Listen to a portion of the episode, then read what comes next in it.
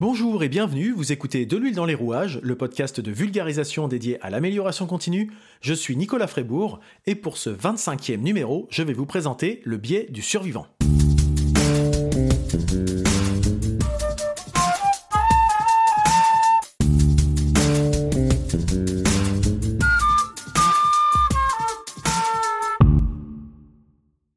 Pour cet épisode, je vais commencer par une petite histoire. Pendant la Seconde Guerre mondiale, des ingénieurs ont étudié comment mieux préparer les avions aux missions de bombardement.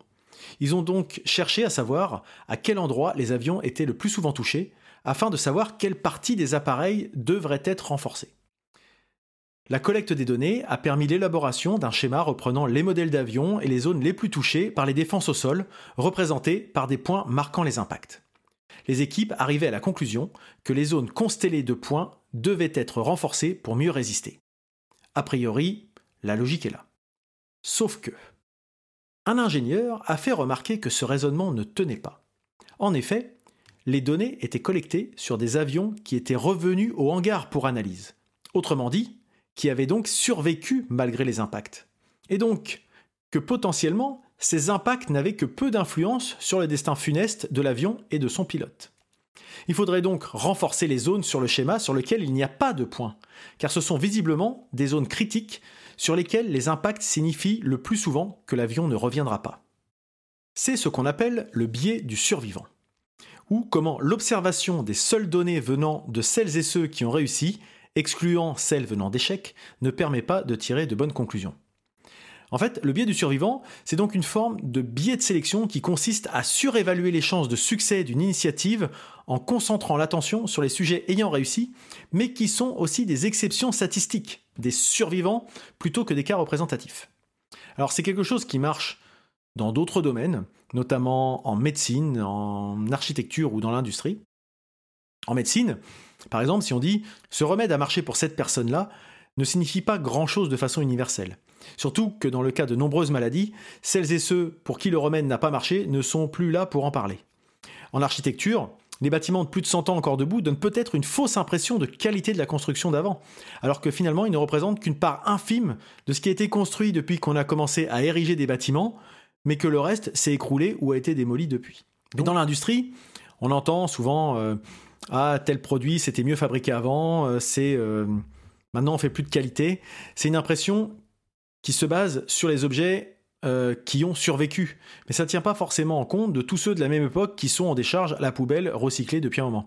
Ce sont des choses peut-être qui n'ont pas été exposées à, à la même utilisation qu'on pouvait avoir à une époque. Ça ne veut pas dire que en architecture, dans l'industrie ou en médecine, les choses ne fonctionnent pas ou ne sont pas vraies.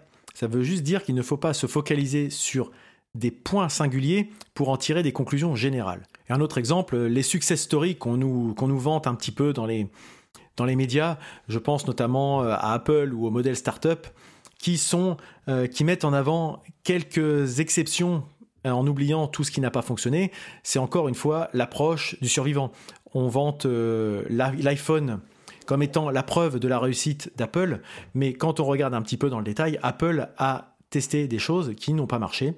Euh, pendant des années, Apple a même été au bord de, je dirais au bord de devenir une société euh, assez quelconque, avant de finalement repartir sur d'autres approches, mais on ne se souvient que des choses positives en ayant oublié un peu le reste.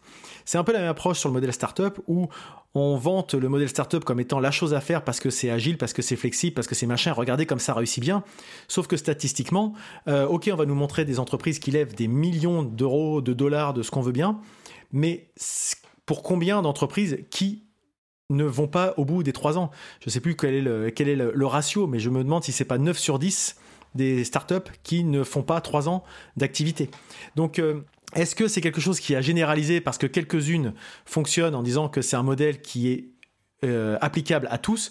Je ne le pense pas. Qu'il y ait des bonnes choses à prendre dans ce modèle-là, certainement. Euh, mais voilà, c'est encore une fois attention à ce qu'on veut dire.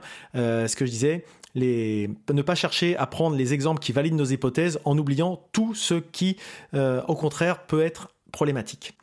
Mais on a tous ce type d'approche. Notre cerveau tend à chercher les exemples qui valident nos hypothèses et non ceux qui les réfutent. C'est pour ça que les biais cognitifs peuvent être de vrais problèmes dans l'analyse d'un contexte et des conclusions qui en sont tirées, donc dans l'élaboration d'une stratégie. C'est quelque chose que j'évoque assez régulièrement à ce micro. Un mauvais diagnostic apportera des, mauvaises décisions d'action, donc des actions déployées n'auront aucun effet puisque euh, le diagnostic initial étant faux, on ne s'attaque pas au problème qui avait été prévu parce qu'on n'avait pas fait le bon, le bon sujet. Et donc c'est intéressant de ne pas se focaliser sur quelques points de détail pour en tirer une politique générale, mais bien de prendre de la hauteur. D'où l'intérêt, par exemple, alors là je vais parler un peu pour ma paroisse, de chercher à faire appel à des consultants extérieurs relativement neutres qui peuvent apporter un regard neuf sur un contexte auquel on ne prête plus forcément attention en interne. Et ça, je dis ça, j'ai bien, je suis bien placé pour le savoir puisque j'ai été dans ce cas-là à être focalisé sur finalement l'écume du quotidien plutôt que sur la grosse vague euh, qui, qui est une tendance plus de fond. Et souvent, c'est bien oublié euh, l'aspect multifactoriel des problèmes et des actions et des risques. Encore une fois, euh, c'est souvent quand on fait des analyses de dysfonctionnement qu'on se rend compte que c'est rarement une seule et même cause qui a créé le problème qu'on rencontre, mais c'est bien l'accumulation de petits dysfonctionnements, de petits événements euh, indésirables, de signaux faibles, cumulés en provenance de diverses sources qui a abouti à un gros problème ou à une grosse difficulté. Je voulais donc vous présenter ce, biais du survivant parce que je trouve qu'on a tous tendance à l'appliquer. Moi-même, le premier, c'est vrai qu'on a toujours envie de, de mettre en avant euh, ce qui va dans le sens de notre argumentation, de notre conviction profonde, et on a facilement tendance à euh, oublier ce qui peut être euh, les difficultés. Et c'est pas être pessimiste hein, de voir les, les risques qui peuvent être inhérents à tel ou tel sujet. C'est au contraire, justement, c'est de se dire attention, peut-être que on met pas les bons moyens, les bonnes énergies quand on entend parler de productivité, de performance à tout va un peu partout. Euh, et ben ça commence par ça, la performance et la productivité, l'efficacité, c'est de mettre les moyens aux bons endroits euh, pour éviter que nos actions ne servent à rien. En conclusion, j'espère que cette histoire vous a plu. Si vous êtes encore là, je suppose que c'est le cas. Et donc, si ça vous a plu, parlez-en autour de vous. Vous pouvez laisser des notes et des commentaires sur les annuaires de podcast de type Apple Podcast. Surtout, n'hésitez pas à partager ce podcast autour de vous, puisque le bouche à oreille et la recommandation sont les meilleurs moyens de promotion. Vous pouvez me retrouver sur les réseaux sociaux, Facebook, Twitter, Instagram et LinkedIn, en tapant de l'huile dans les rouages. Vous pouvez vous abonner bien entendu à ce podcast dans votre application de podcast préférée, ou si vous n'avez pas d'application de podcast, vous pouvez l'écouter directement sur le site de l'huile dans les rouages, vous retrouvez les différents moyens pour l'écouter sur les différents annuaires en ligne. Sur le site de l'huile dans les rouages.fr, vous pourrez vous abonner également à la newsletter hebdomadaire dédiée à l'amélioration continue, que vous recevrez dans votre boîte mail tous les lundis matins à 8h. Et bien sûr, n'hésitez pas à me répondre ou à me poser des questions par le moyen que vous préférez, que ce soit pour me présenter des sujets que vous souhaiteriez que j'aborde, des éclaircissements sur des thématiques ou du vocabulaire présenté, ou que vous ayez des problématiques que vous rencontrez et que vous aimeriez qu'on en discute ensemble. Il me reste à vous souhaiter de passer une très bonne journée, et je vous dis à bientôt